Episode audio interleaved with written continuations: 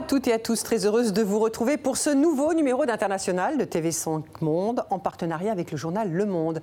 Notre invitée aujourd'hui est une militante, Hindou Oumarou Ibrahim. Elle s'est engagée dès l'âge de 15 ans.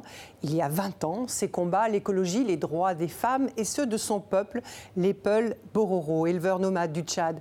Pour se faire entendre, elle sillonne la planète et prend la parole à la tribune des plus grandes instances internationales, comme au Conseil de sécurité des Nations Unies. Alors comment concilier aujourd'hui l'urgence climatique avec l'urgence économique née de la pandémie du Covid-19 Comment protéger les populations les plus fragiles et les plus exposées au changement climatique comme les peuples autochtones? Elle est sur notre plateau pour partager avec nous, avec vous, son regard sur l'actualité.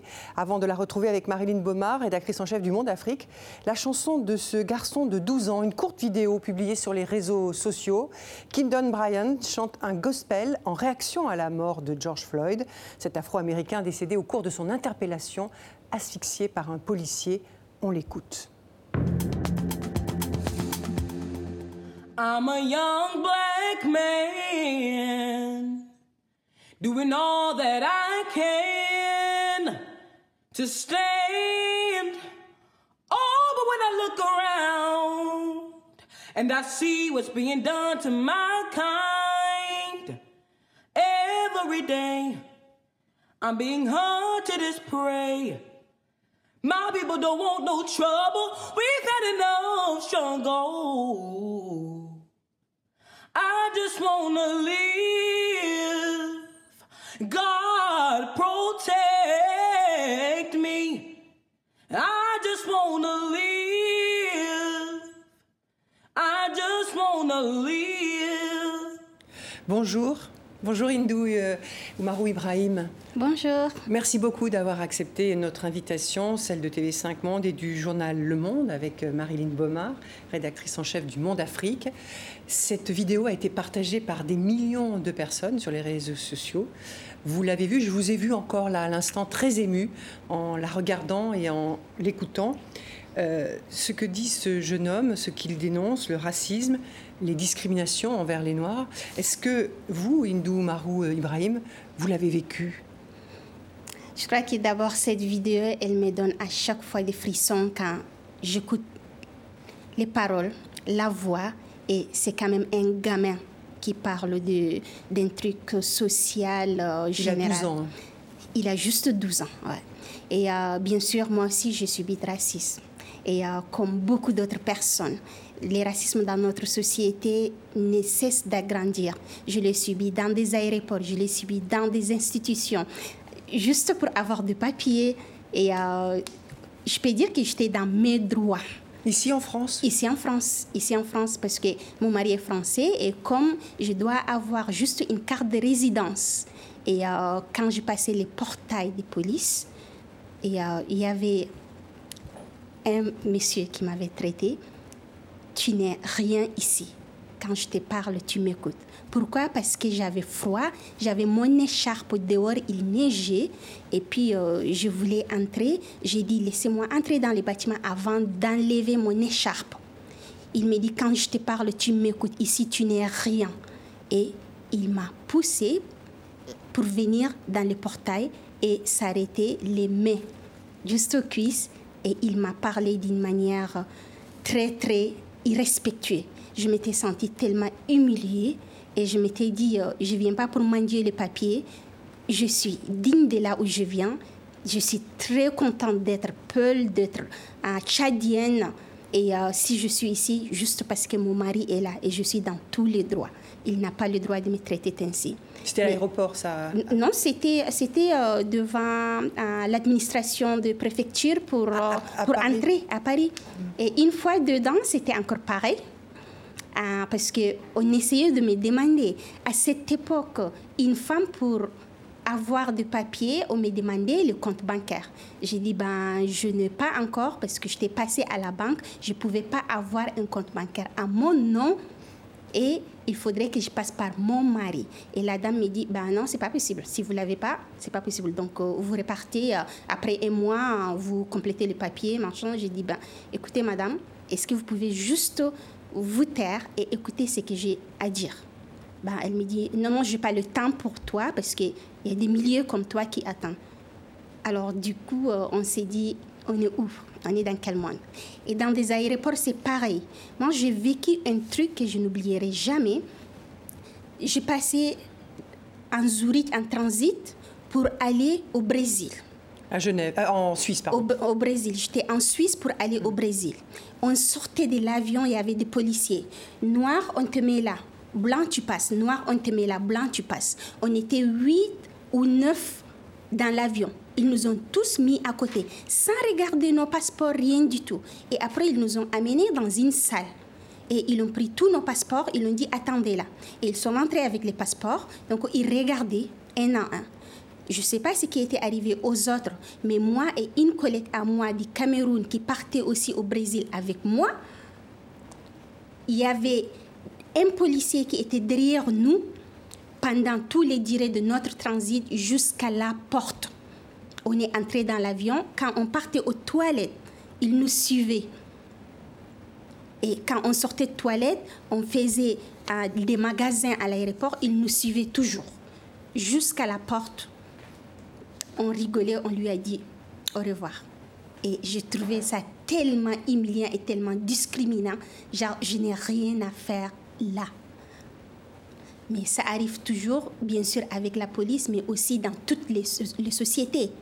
Ah, donc, ce n'est pas un truc euh, particulier à une administration, mais les racismes insistent. Et il est temps qu'on en arrête maintenant. Il est temps que tout le monde prenne conscience. Et ce qui me donne l'espoir, c'est en voyant tous les jeunes, les blancs, les noirs mm. dans la rue, qui marchent tous ensemble, ça veut dire qu'on a conscience et on peut arrêter ça.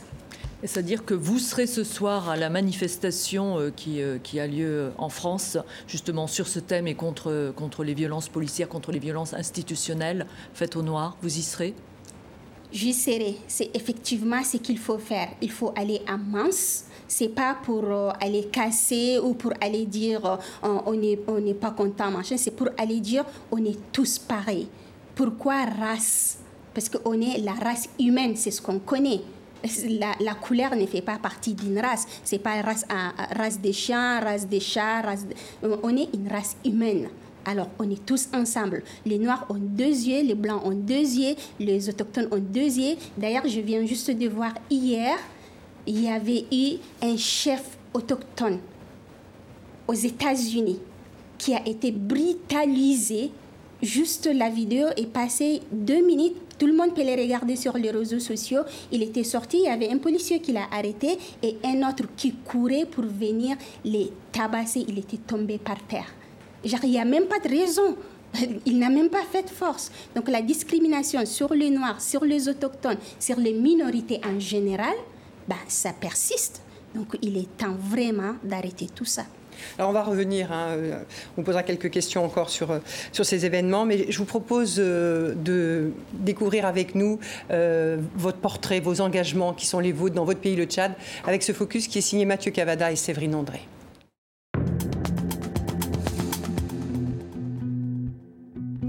Hindou Marou Ibrahim, sur votre compte Twitter, vous vous définissez comme autochtone, femme et environnementaliste. Mais il manque un mot. Avant tout, vous êtes militante et c'est peut-être une histoire de famille, celle de votre mère, divorcée.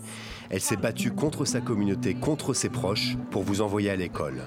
L'adversité, c'est une notion que vous connaissez bien. Être une femme déjà en Afrique, c'est, un, un grand problème. On me combat tous les jours ça a aussi des avantages. On dit c'est une femme simplement. Donc elle va, elle va arriver nulle part. Et là, moi, j'en profite parce que ça m'a fait avancer. La place des femmes, c'est un de vos engagements, notamment au Tchad, au sein de votre communauté, les Peuls Mbororo, là où les filles sont souvent mariées dès l'âge de 12 ans. Mais votre grand combat, c'est le climat, parce que là d'où vous venez, le changement climatique n'est pas une simple menace, c'est une réalité qui assèche les eaux du lac Tchad et affame le bétail, donc les hommes. Ça, c'est la du jour. Aujourd'hui, actuellement, on peut que une fois tous les 2-3 jours, même s'ils viennent de donner un bébé. C'est dit d'abord à la rareté des ressources que les animaux n'ont pas assez à manger. Elles n'arrivent pas à se concentrer pour euh, produire du lait. Cette situation, c'est le fond de votre message que vous martelez à encore. dans les couloirs des conférences sur le climat et aux Nations Unies devant les grands de ce monde. Le changement climatique ajoute de la pauvreté à la pauvreté chaque jour et il force les hommes à quitter leur maison pour un avenir meilleur. Nous nous battons pour notre survie. La nature est notre supermarché. Ces derniers jours, une autre actualité s'est imposée. Vous avez réagi en relayant ce message des Obama Je n'ai pas choisi d'être noir, j'ai juste eu de la chance. Hindou Marou Ibrahim, nous allons revenir hein, sur vos engagements dans quelques minutes euh, qu'on vient de, découvrir dans ce sujet. Euh, mais euh, je voudrais que nous abordions encore un peu cette, question de ces pro- protestations, cette mobilisation autour de, de George Floyd. Pourquoi, selon vous, cela, cette affaire a une telle répercussion dans le monde entier? Je crois que cette affaire de George Floyd était une goutte d'eau qui a débordé la vase. Parce qu'il y, en y en avait toujours des discriminations partout dans le monde. Et aux États-Unis, c'est tous les jours.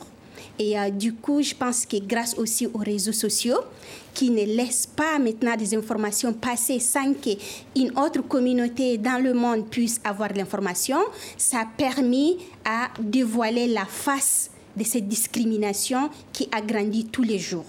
Et euh, il était aussi jeune, à 40 ans. Il fait sa vie encore et il pouvait servir la communauté. Et il avait aussi une famille. C'est la vie d'une personne normale dans une société. Donc, ce n'était pas un délinquant euh, qui est seul ou bien qui vient de sortir de prison aujourd'hui. Il n'a pas de famille, ainsi de suite. Donc, ça reflète la vie d'un homme d'une famille, d'une société, et là, tout le monde oublie la couleur de cette personne. On s'est dit, si c'était moi, si c'était mon fils, si c'était mon père, si c'était mon mari, et là, ça fait euh, réunir tout le monde en solidarité et en prenant son exemple comme une gr- grande cause. Et ça aussi euh, aide les politiciens à, prendre euh, parti soit ils sont avec lui, soit ils sont contre lui. Et euh, du coup, euh, ça devient un problème au-delà d'un individu euh, qui, a été euh, euh, massacré par la police. Mais euh, là, on parle des États-Unis. Est-ce que euh, on peut dire que c'est la même chose, que c'est quelque chose de malheureusement beaucoup plus large? Est-ce qu'il y a vraiment la même situation euh, en France? D'après ce que vous nous racontiez, c'est un petit peu ce que vous pensez C'est beaucoup plus large et beaucoup plus universel ce qu'on vit là. Je pense que c'est beaucoup plus large que les États-Unis. Peut-être aux États-Unis, c'est plus fréquent et euh, euh, aussi c'est plus médiatisé. Et ils ont aussi peut-être la plus grande communauté noire, mais en France, c'est pareil. En, Allemagne, c'est pareil. Un peu en Europe, mais aussi en Asie. En Chine, c'est pareil. On voit des vidéos des Noirs qui se font tabasser par d'autres communautés parce qu'ils sont là juste des étudiants ou bien ils sont partis euh, par raison économique, mais ils sont toujours discriminés par rapport aux autres. Et euh, aussi, ça me rappelle une de mes histoires en Allemagne. J'étais partie euh, pour deux mois. C'était pour une agence environnementale en Allemagne. Ils voulaient que j'échange avec eux sur l'adaptation au changement climatique. Et du coup, j'étais dans un quartier, il neigeait, c'était la nuit. À chaque fois que je pars au bureau pour travailler et je rentre, il me faut euh, 200-300 mètres pour aller à mon logement. Et à chaque fois que je rentre, j'ai genre une lumière rouge qui est sous mes pieds, qui me suit, qui me suit, qui me suit. Les premiers jours, j'ai trouvé ça amusant. Je dis, ben, c'est quoi ça? Et les deuxièmes jours, j'ai trouvé aussi cette lumière rouge juste devant mes, mes pieds un laser, on dirait. Et là, j'étais partie au bureau, j'ai dit à mes collègues, je ne sais pas ce qui se passe, mais comme il fait nuit tôt, et quand je rentre, hier c'était comme ça, euh, ça m'a amusé, mais aujourd'hui aussi.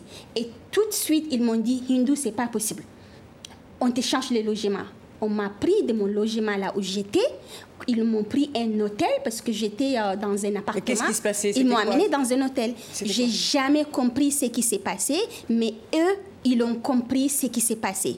Et moi, c'était Ils craignaient pour votre sécurité? Oui, ils craignaient pour ma sécurité. Longtemps, je m'étais dit, bon, un laser, j'ai dit, mais purée. Parce qu'une arme aussi a un laser, parce qu'on regarde quand même à la télé, même si ce n'était pas vrai. Mais c'était euh, ma personne qui était visée. J'étais la seule noire au milieu d'une grosse communauté blanche sans me connaître.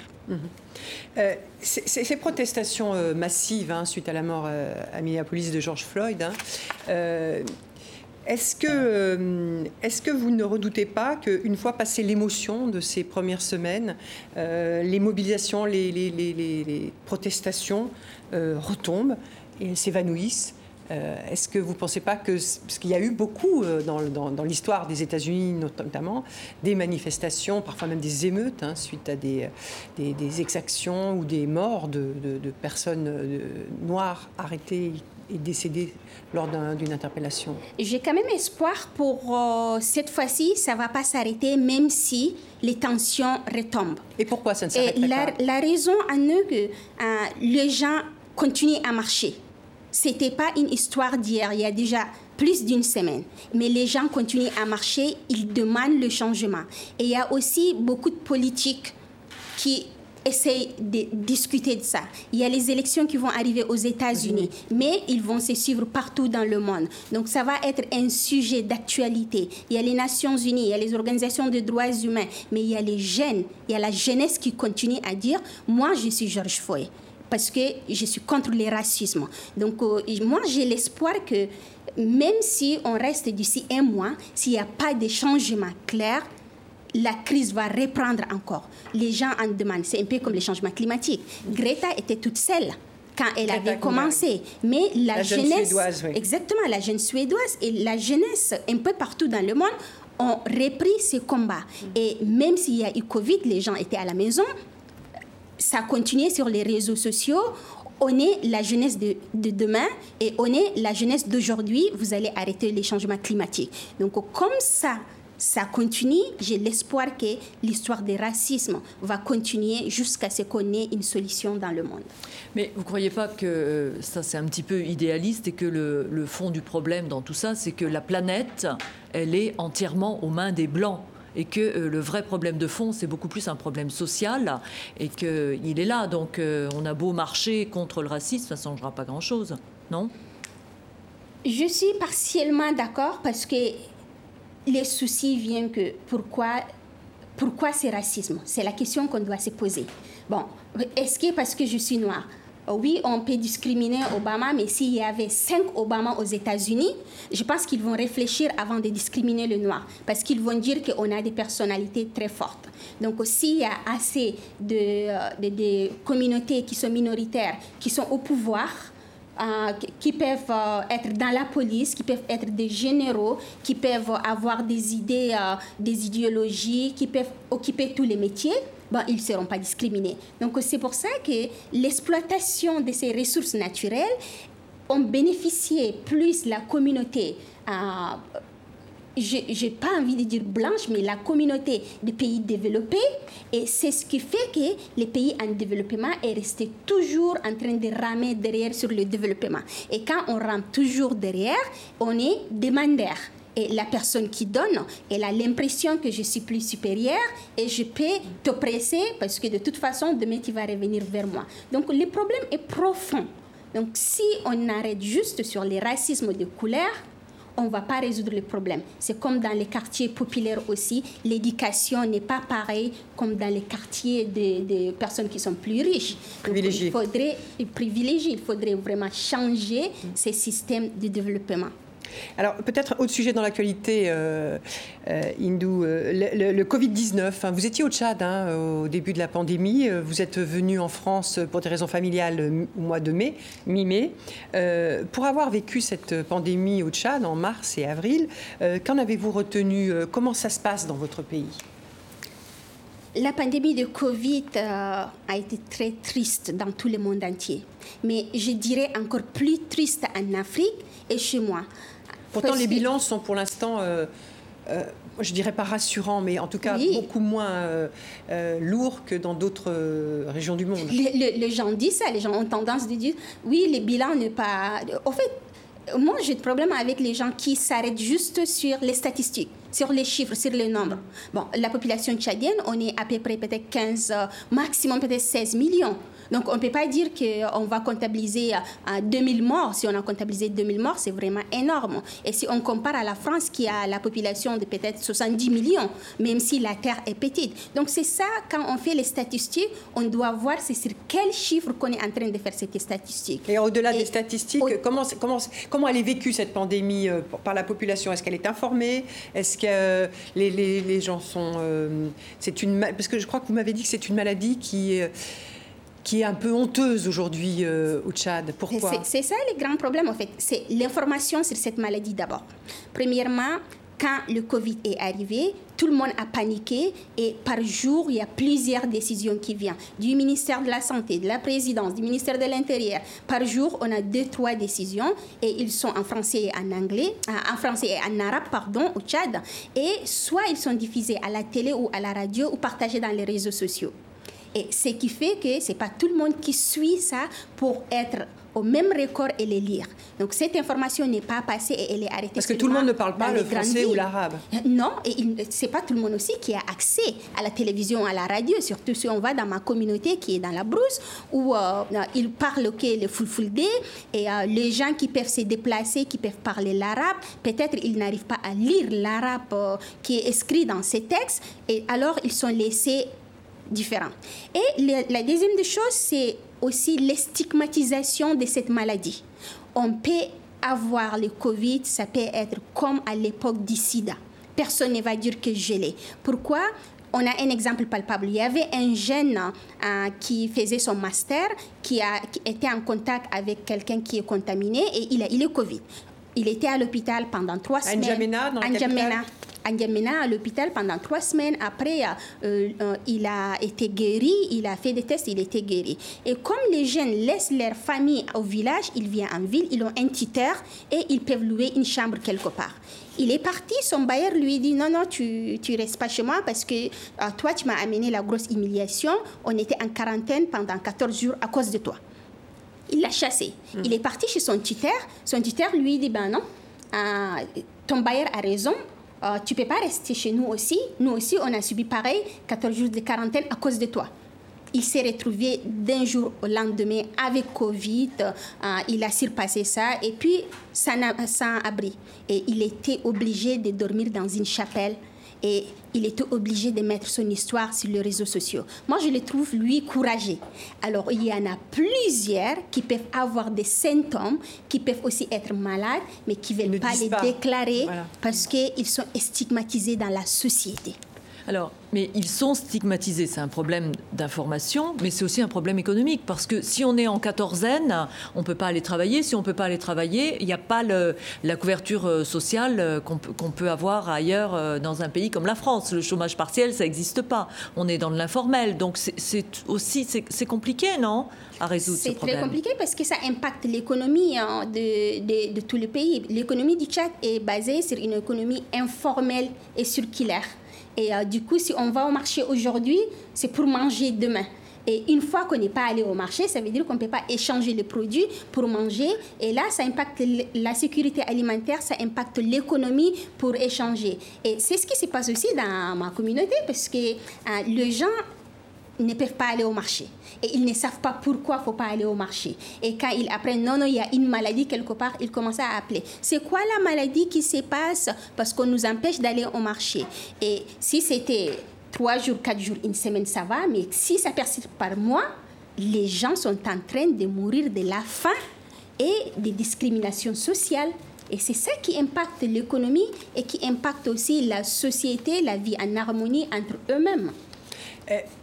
Il y a eu cette information à cette semaine. Euh, le docteur euh, Denis Mukwege, un prix Nobel de, la, paix, qui se félicitait ici encore il y a quelques semaines sur notre antenne de la bonne gestion euh, de la, crise sanitaire sur le continent africain.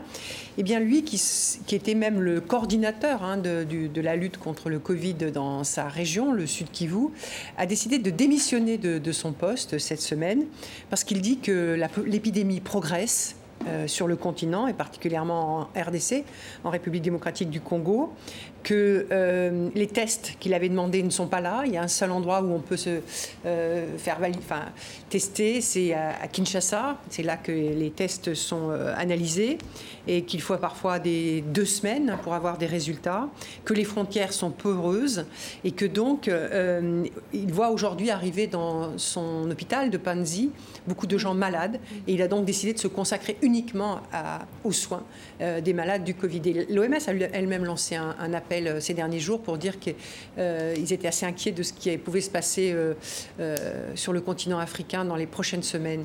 Vous avez ces informations, vous, là? Je crois que lui, la RDC, ils sont chancés d'avoir une personne comme lui. Comme Denis qui peut, Comme Denis Mukwege, qui peut relier l'information au niveau international et qui peut le faire.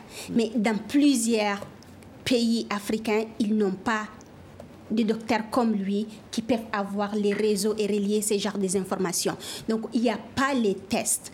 Si on dit déjà aux, États-Unis, en France, il y a les manques de tests pour les personnes, les pays développés comme ça, ben, un pays comme le mien, le Tchad ou bien les autres pays africains, c'est normal qu'il y ait la carence de ces tests. Et euh, l'exemple, il y en avait euh, une dame qui était malade, elle était du corps médical, elle était décédée suite au Covid. Les personnes qui étaient en contact avec elle, sont renvoyés à l'hôpital pour faire les tests. Et une fois ils sont arrivés, oh, il n'y a pas de tests, alors ce que vous allez faire, rentrer chez vous et rester en quarantaine. Or, la vie dans la société, c'est pas chacun sa chambre, sa douche et sa cuisine. Les gens vivent en, société en Afrique et on mange dans les mêmes assiettes. Et du coup, la quarantaine, c'est vraiment pas ça. C'est toute la communauté qui est en contact. Et ça, ça confirme que les, infrastructures sanitaires sont déjà fragiles avant le Covid.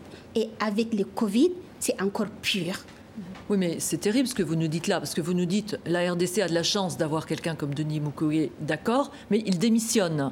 Euh, les tests, ils n'arrivent toujours pas. La quarantaine, elle est impossible à tenir, vous nous le dites bien. Donc, euh, euh, quid? Ça veut dire qu'il faut baisser les bras. Qu'est-ce qu'on peut faire? Alors, il ne faut pas baisser les bras. Pourquoi? Parce que quand on parle de Covid dans les pays développés, ils ont toujours tendance à négliger les pays en développement. Et ça, on parle, oui, la solidarité, elle est là. moi, je suis très contente quand je suis arrivée à Paris. À chaque 20 heures, les gens applaudissaient et puis on connaissait maintenant le nom de voisins. Oui, ça, c'est vraiment très bien. La solidarité entre cette communauté-là, oui, mais la solidarité avec les pays en développement. Parce que c'est là où il faudrait acter. Et s'ils n'aident pas les pays en développement à avoir le test, à avoir ce qu'il faut, et là, ça revient encore sur les discours du développement. Si on n'est pas développé de le début, une petite épidémie peut nous impacter plus que les autres. Et en RDC, il a raison de démissionner, je crois, euh, parce qu'il est au bout de souffle. Il n'a pas encore euh, euh, la chance d'avoir tout ce qu'il veut pour se protéger et pour donner plus d'informations. Alors, il a consacré peut-être son temps pour aider directement le malade. Et euh, ça, peut-être il a signé dans son quand, il prenait service, il va aider l'humanité et puis il va le faire et il a préféré une autre voie. Mais il y a ce qui reste aussi dans la médecine, mais s'ils n'ont pas de masque du jour au lendemain pour le changer, s'ils n'ont pas de blouse, ben, ils sont en train de se mettre en danger. Oui, sont peut-être les premières victimes. Alors, vous parlez beaucoup de, de, développement, euh, Indou Marou Brahim. Euh, je voudrais que, pour poursuivre cet entretien, que nous vous écoutions. Euh, on vous retrouve, c'était il y a deux ans sur les rives euh, du lac Tchad. Vous expliquiez euh, dans, cette petite vidéo que nous allons voir à l'ambassadeur de France à l'époque l'importance d'un animal pour les populations autochtones, le bœuf. On vous écoute. Un bœuf a 10 avantages. Il est la viande, il est le lait, il est le beurre, hein, il est le sang qui fait le, le, le fer, il, a la peau qui est utile, il a les cornes et euh, il a même son intérieur, les intestins, les intestins machin, qui, peuvent être des médicaments, ses os pour le médicament, mais il est le plus important, il est notre économie communautaire, mais il est aussi le PIB dans l'économie de l'État à travers la douane. Donc tout ça, c'est un avantage considérable, mais personne ne les prend positivement pour nous soutenir. On va revenir sur ce que vous dites, euh, mais ce qui frappe déjà dans cette image, c'est que vous êtes la seule femme entourée par, euh, les hommes hein, de votre euh, communauté. Ça a été un de vos premiers engagements, hein, le, combat pour la place des femmes dans la société. vous aviez 15 ans à l'époque. Vous, comment vous avez conquis cette place? C'était pas évident parce que déjà être une femme euh, dans, dans, la société africaine, on est déjà marginalisé. Et être une femme euh, dans, une communauté qui est déjà marginalisée, on est doublement marginalisé. Et avoir sa place avec les hommes dans une société patriarcale dont tous les chefs et tous les décideurs sont des hommes, c'était pas du tout évident. Mais moi, j'ai pu faire ma place avec eux en, ayant la chance peut-être d'avoir deux éducations, dont l'éducation euh, de l'école occidentale ainsi que l'éducation de, euh, de ma communauté. Donc, euh, les deux mélanges m'ont permis à comprendre peut-être mieux le monde et à pouvoir leur expliquer dans ces mondes qui avancent très vite avec le changement climatique, la dégradation de l'environnement, le manque de développement, ainsi de suite, on ne peut pas acter juste les hommes au nom de femmes. Et là, ça m'a permis de leur expliquer en respectant bien sûr les cultures et les traditions. Et je le fais toujours. Quand je me retrouve devant des chefs, euh, je ne me sens pas supérieure à eux. Ils sont mes supérieurs. J'enlève mes chaussures, je m'assois en bas. Mais en parlant, c'est eux qui m'écoutent. Et c'est eux qui se même si je suis une femme, ils, euh, écoutent ce que je dis et puis ils exécutent. Parce qu'ils savent très bien que je suis là pour aider la communauté et je les aide à comprendre le monde extérieur qu'eux, ils n'ont pas l'accès et moi, j'ai eu la chance d'avoir. Et qu'est-ce qui a été le déclic pour vous euh, pour que vous osiez euh, vous positionner et dire, nous les femmes, on existe, on a notre mot à dire? Il y a eu un déclic? Oh, oui, je crois que le déclic était venu quand j'étais moi-même en tant que femme et enfant discriminée à l'école. Parce que euh, les enfants disaient, ben oui, tu viens d'une communauté peul, tu sens du, lait. Et puis, euh, euh, il y, a, même une chanson, quand je l'ai dit, les Tchadiens vont comprendre. On dit Falata Waraduban. On dit Dieu a créé tout le monde, il a créé même les mouches avant de créer les peuls. Et là, c'était tous les... c'est-à-dire votre communauté. Ma communauté. Donc, tous les enfants dans la rue, ils chantaient ça. C'était normal pour eux. Alors, quand j'étais discriminée comme ça, je m'étais dit, moi, j'ai eu la chance d'aller à l'école, j'ai compris cette discrimination. Quel est le euh, les, les, les, sens de filles qui ne sont pas allées à l'école, qui sont mariées à l'âge de 10, 12 ans, divorcées? Donc, elles, elles ne peuvent pas juste aller revendiquer leurs droits. Alors moi, je suis là pour les aider à revendiquer ce droit-là. Le début, c'était comme ça. Mais bon, à la fin, j'ai compris, non, je ne peux pas parler des droits humains et surtout des droits de femmes sans parler des droits de la communauté en général et sans parler des droits de l'environnement en général. Et pour moi, c'est toute ma communauté. Donc ça arrive alors, on vous entend hein, dans, ce, dans cette petite séquence euh, expliquer l'importance de l'élevage du bœuf à, un ambassadeur. Euh, vous pensez que ça passe par ça aussi, la compréhension de ce qui, se passe pour votre communauté, pour les difficultés auxquelles vous êtes confrontés face à l'urgence climatique, au réchauffement climatique? C'est expliquer comment. Euh, par des choses très concrètes en fait. Comment vous fonctionnez, comment l'économie de, de, comme le vôtre fonctionne? Je crois que nous... Il y a une méconnaissance, vous pensez, de, de des instances euh, occidentales de, de, ce qui se passe dans, dans, vos communautés, sur la façon dont vous fonctionnez? Oui, euh, genre, il n'y a, pas une grande disconnexion, mais je crois que c'est des civilisations qui ont deux manières de compréhension de choses différentes. Dans ma communauté, nous, on a toujours vécu en harmonie avec notre environnement, on l'a respecté, parce que c'est cet environnement qui définit notre économie, qui vous fait vivre, qui définit qui on est, notre survie. C'est pour ça que je dis, pour nous, la brousse, c'est notre supermarché. C'est elle qui nous donne à manger et à boire. Si notre bébé n'a pas brouté de l'herbe, il n'a pas bu de l'eau, il ne va pas se développer et nous, on n'aura pas de lait, et ainsi de suite. Si on n'a pas de lait, on n'a pas le beurre. Si on n'a pas le beurre, on n'a pas le marché. Alors du coup, ça fait notre économie.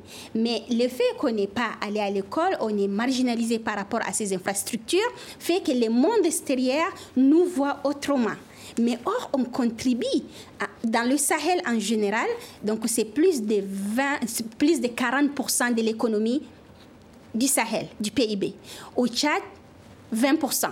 Donc ça veut dire c'est énorme quand même dans toute l'économie nationale. Mais or, ceci n'est pas expliqué correctement. Mais nous, on connaît la valeur d'un animal. On nous dit, mais si vous les vendez, ça serait bien. On dit, ben non, c'est notre identité d'abord. Et c'est pas seulement l'économie qui fait les cash, mais c'est la protection de l'environnement. Le fait qu'on se déplace d'un endroit à un autre tout le temps. Donc, la transhumance. Hein, la euh, transhumance, exactement. Donc cet écosystème hmm, du Sahel qui est fragile, ça lui donne le temps de se régénérer d'une manière naturelle. Et c'est ça qui fait que nous, on est à neutralité carbone zéro par rapport à l'élevage qui est peut-être euh, au Brésil, qu'on dit non, non, l'élevage, ça contribue au changement climatique. Bien sûr. Donc c'est ça qu'il doit voir sur notre aspect positif qu'on donne à la nature et à l'humain et au développement. Mais euh, plus globalement, on est quand même dans une euh, échelle, une sorte de hiérarchie des valeurs qui fait que euh, l'élevage, ça reste quelque chose de, de basique et voilà, de marginal. Et qu'en termes de développement, ça n'est pas pris en compte. C'est pas le modèle. donc c'est pas ça le, problème de fond? Moi, je pense que là aussi, on est un peu sur les modèles du développement qui est défini pour nos pays il est défini après la colonisation, après avoir défini les frontières où le Mali et le Mali, le Burkina et le Burkina, le Tchad et le Tchad. Or, les nomades, le peuple transhumant, nous, on existait bien avant ça. Et c'est pour ça qu'on continue toujours notre transhumance transfrontalière. Et euh, pour nous, c'est pas l'effet de définir que le Tchad est euh, juste 1 284 000 km qui fait que, OK, on va rester juste là, c'est là où on est. Nous, notre écosystème est défini sur notre mode de vie. Et c'est ce qui fait qu'on peut retrouver les éleveurs nomades au Mali, au Burkina, au Tchad, au Bénin, ainsi de suite. Et c'est ce qui fait que nous, on a compris quand même bien avant, cette transhumance permet à protéger l'environnement et à la vie en harmonie avec d'autres communautés. Mais si euh, on ne respecte pas ce que nous, on a, c'est ça qui crée des conflits intercommunautaires parce qu'on essaie de se définir autrement que les développements hein, qui étaient euh, pendant des antiquités que nous avions vécu toujours. Mais 60 ans après l'indépendance, on reste quand même dans un modèle imposé par le Nord. Et là, on arrive à l'été des indépendances et, rien ne bouge vraiment, non? Un exemple concret sur euh, après 60 ans, genre euh, au Tchad, on est resté sur la loi numéro 4 qui définit la transhumance, qui était la loi de 1953. Et du coup, on a essayé de revoir cette loi en, en 2015 et euh, il, était accepté, rejeté parce qu'il euh, n'y avait pas de voix consultative qui était là.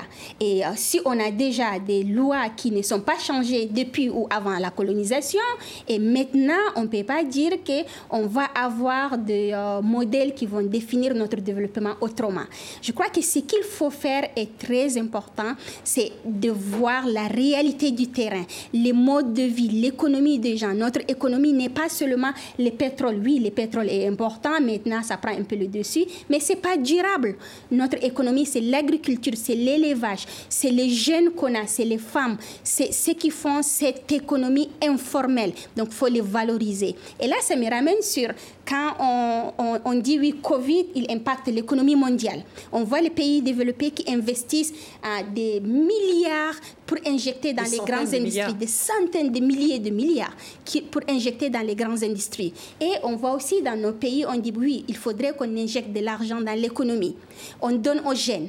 Mais reste qu'on ne peut pas venir chaque porte ouvrir et donner euh, des chèques. Non, ça ne se fait pas comme ça. Ils vont voir l'économie formelle et aider les gens à travers les industries. Alors, ceux qui font l'économie informelle sont majoritaires. Comment ceux-là vont faire pour accéder à cette aide, à cet argent? Et du moment où on n'aide pas cette économie informelle, ça veut dire qu'on est en train de, de créer les inégalités encore on crée ces inégalités, rendre ceux qui sont formels et plus riches encore plus riches et laisser ceux-là plus pauvres et après les conséquences vont être beaucoup plus compliquées que les développements qu'on a envie de faire. Et les conséquences, souvent, vous les évoquez en disant que c'est euh, cette pauvreté qui, euh, qui, grandit, ça favorise le terrorisme, ça favorise l'immigration. Il y a eu pendant la pandémie là, des, attaques de Boko Haram au Tchad hein, contre des soldats. Il y a eu près d'une centaine de, soldats tchadiens qui sont morts hein, sous une attaque du groupe Boko Haram. Euh, euh, est-ce que vous avez le sentiment, vous, avec les informations que vous avez sur euh, ce qui se passe avec les, populations d'éleveurs, que ce terrorisme est en train de gagner? Je crois que je salue d'abord les mémoires de tous les soldats tchadiens qui sont tombés sur ces champs de bataille. Oui, au Tchad, mais aussi au Mali, au Burkina, au Niger, qui se battent toujours. Et ça, c'est pas seulement les soldats tchadiens, mais les gens se battent toujours contre ce terrorisme. Mais la question, pourquoi ils se battent, mais pourquoi ça continue toujours? C'est là où on doit se demander avec les impacts du changement climatique, les communautés se battent tous les jours pour accéder à des ressources.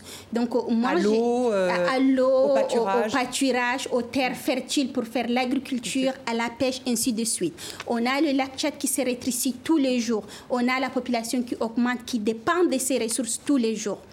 Alors, du coup, si une population est de plus en plus pauvre, et comme on sait que l'économie africaine est basée quand même toujours sur l'homme qui a la responsabilité de prendre en charge sa famille, et une fois qu'il ne peut pas le faire, il se voit à la dignité est, à zéro. Donc, ils sont toujours prêts à rejoindre n'importe qui pour être des terroristes partout. Et c'est ça qu'il faut combattre. Et on ne peut pas donner des réponses militaires pour combattre le terrorisme. Il faut des réponses du développement. Et on ne peut pas non plus donner des réponses humanitaires après une attaque ou bien après une sécheresse pour que les communautés puissent, à, euh, à l'urgence, avoir de quoi survivre. Et après, Ma question, c'est et après. Donc, c'est là où il faut investir dans le développement durable dans ces communautés-là. Euh, vous, disiez, il y a des centaines de milliards qui sont donnés euh, dans les économies occidentales pour, comme réponse à la crise euh, sanitaire et, le choc économique que cela a engendré. vous dites qu'il y a de l'aide qui est donnée dans certains pays. Encore faut-il qu'elle arrive aux bonnes personnes, cette aide. Et aujourd'hui, on voit qu'il y, a des projets. Hein, le projet Biopalt qui concerne le lac Tchad, qui, veut dire biosphère et patrimoine. Là aussi, c'est de l'argent pour euh, réduire la pauvreté, les, conflits, etc., en réhabilitant euh, les écosystèmes. Est-ce que vous, vous pensez que tout... Il y, a eu des sommes euh, assez importantes là, qui sont débloquées aussi par la Banque mondiale. Est-ce que cet argent va là où il doit aller aujourd'hui? L'argent doit aller directement dans le main de communauté il y a quand même des organisations de la société civile qui sont communautaires sur place. Et on a toujours tendance à dire, ah non, ils n'ont pas beaucoup de capacité pour gérer telle somme d'argent. Ben, quand est-ce qu'ils vont avoir la capacité s'ils n'ont jamais touché à ça? C'est ça le problème. On ne peut pas faire le babysitting d'une grande communauté toujours. Et quand on prend des décisions, ces, ces personnes-là sont exclues. Donc on décide toujours à la place de ceux qui sont les plus impactés. C'est ça qui ne marche pas dans ces modèles de développement. Si on donne l'argent et on sait que euh, juste cet argent est destiné à être géré en ville et aller informer ceux qui sont dans les villages, je crois que les solutions, on en a encore très loin de là. Ah, on est, on est content que, oui, euh, peut-être pour le moment, c'est suspendu les dettes, euh, parce qu'on dit, oui, oui, les dettes, on les suspend parce qu'il y a Covid. Ah, OK, on va envoyer de l'argent. Mais les communautés comme les miens, ils n'ont pas de dettes envers euh, tout le monde et ils n'ont pas ces cash-là qui arrivent dans leurs mains. Mhm. Donc, ils ne peuvent pas changer leur mode de vie. Les jeunes, ils quittent les communautés ils quittent tout, tout le temps pour venir dans des villes. Et c'est ça qui crée la migration interne et peut-être externe, c'est oui, vraiment des déplacements des populations, ce qu'on a... Des déplacements de ces populations. Pourquoi ils se déplacent? Parce qu'ils n'ont pas un avenir là où ils sont. Mais si on donne des moyens à ces jeunes, à ces femmes pour se développer chez eux, ça peut marcher. Je vous donne un exemple. Dans, ma, dans mon organisation, nous, on a financé euh, un groupement de femmes qui font la transformation de l'arachide. Et là, on a amené juste euh, une, petite machine pour les aider à doubler les revenus. En six mois, elles ont doublé les revenus. Et en six mois, elles envoient les enfants à l'école, même des petites filles. Il y a six petites filles qui partent à l'école dans cette communauté depuis l'année dernière. Alors, si on investit dans eux, pour nous, c'était juste un petit projet. Si on les fait à grande échelle, comment on va voir les, transformations concrètes? Alors, l'exemple que vous prenez là sur l'arachide euh, et sur les femmes, ça montre bien que, euh, effectivement, l'agroécologie et tout ce qui va venir, tout ce qui reverdit le Sahel, c'est une des clés. Euh, par exemple, il va y avoir un, très beau documentaire qui sort euh, cette semaine, euh, cette semaine en salle sur la Grande Barrière euh, verte. Là, c'est un projet africain, né en Afrique. Vous y croyez? C'est une des solutions? Le projet des Grandes Murailles Vertes, je suis fan de l'idée. Parce que, Mais elle avance pas vite. Hein? Parce que c'est ce qu'il faut faire. Euh, tous les pays viennent ensemble. Ils disent on va reverdir tel endroit. Mais ça n'avance pas vite. Moi, je crois que la raison, parce que c'est porté beaucoup plus haut. Et toutes les, les, communautés, les communautés sont partie prenante et elles, elles replantent aussi des arbres elles-mêmes. Elles sont partie prenante sur la mise en œuvre. Elles ne sont pas partie prenante sur les décisions. Et du moment où on n'a pas décidé de quoi il s'agit, qu'est-ce qu'on va faire, on n'a pas l'espoir que le projet est pour nous. On a encore l'espoir que quelqu'un vient, il fait un projet, ok, on le fait le temps que le projet marche, on, gagne notre vie et après c'est parti. C'est ça le problème, moi, je vois avec ces projets. C'est vraiment un projet bien porteur, mais les communautés doivent être là avec et pas parce qu'ils ne sont pas allés à l'école. Elle devrait être plus décisionnelle. Elle, pourrait prendre des décisions. Elle pourrait dire là où vous voulez déguerpir pour faire ces mirailles verts, non, parce que pour nous, c'est un endroit où on, a déjà des projets communautaires. C'est un pâturage, on ne peut pas l'échanger avec des arbres. Non, c'est un point d'eau, on ne peut pas l'échanger avec des arbres. Et quand ils décident des endroits où ils peuvent planter, c'est là où ils peuvent avoir les succès de ces projets. Et là, je vais passer juste un clin d'œil à, un frère à moi hier qui a partagé des photos de euh, la bande d'Aouzou.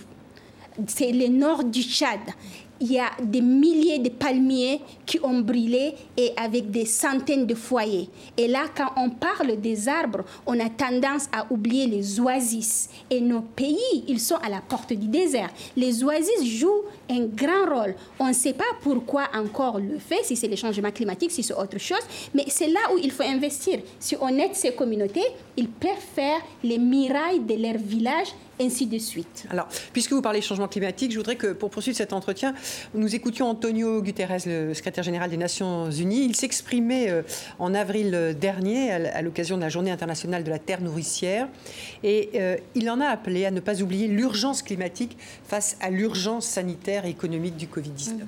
On l'écoute.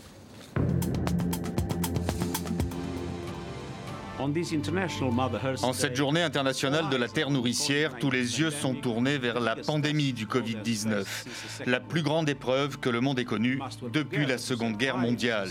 Nous devons unir nos forces pour sauver des vies, atténuer les souffrances et adoucir les terribles conséquences économiques et sociales. L'impact du coronavirus est à la fois immédiat et effroyable, mais il existe un autre problème, la crise environnementale qui touche notre planète. La biodiversité est en fort déclin.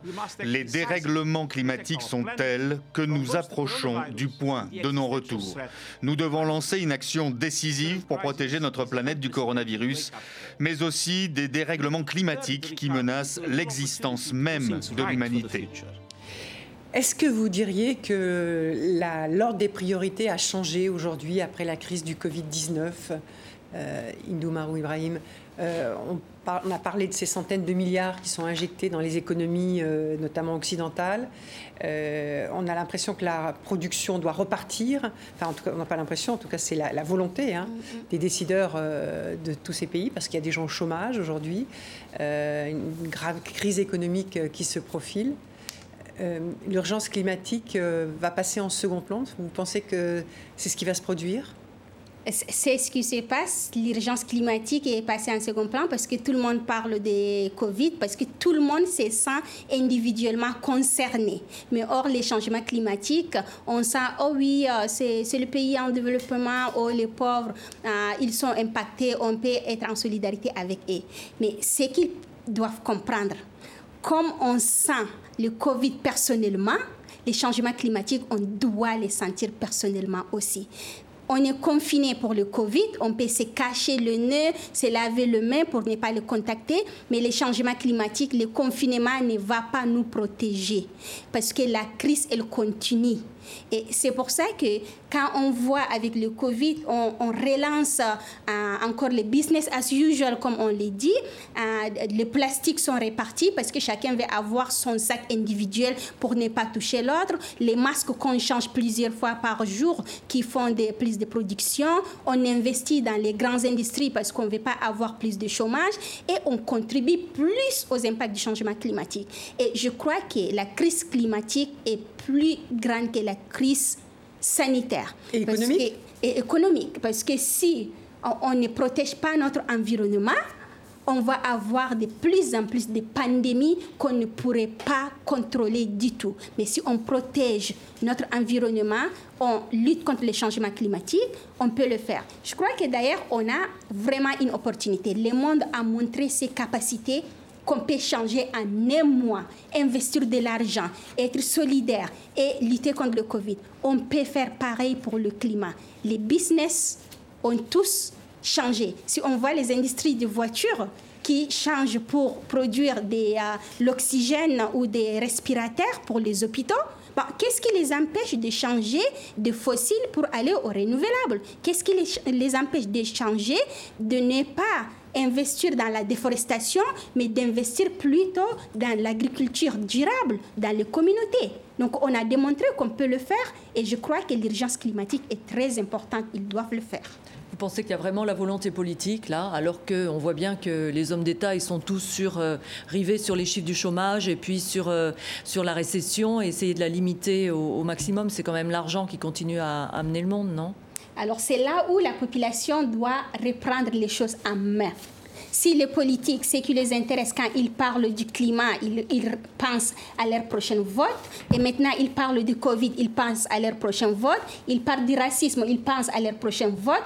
Alors, faudrait que nous, on comprenne ils sont égoïstes parce qu'ils pensent seulement à être réélus, à avoir le pouvoir pour décider. Mais la population, on va rester toujours pareil. On va dépendre les uns aux autres. Les continents ne vont pas bouger. Alors le changement climatique va rester. Donc on doit voter aux personnes qui vont changer notre vie, pas pour demain, mais pour le futur, pour le long terme. Si cette personne est au pouvoir pour un mandat de 4 ans ou de 5 ans et que l'impact sur notre vie est négative, ah, je ne pense pas si elle change juste le Covid, ça va nous changer la vie. Mais si elle change sur le climat, sur l'investissement, sur notre économie et sur les développements durables en général, parce que les 17 objectifs, c'est eux qui l'ont signé.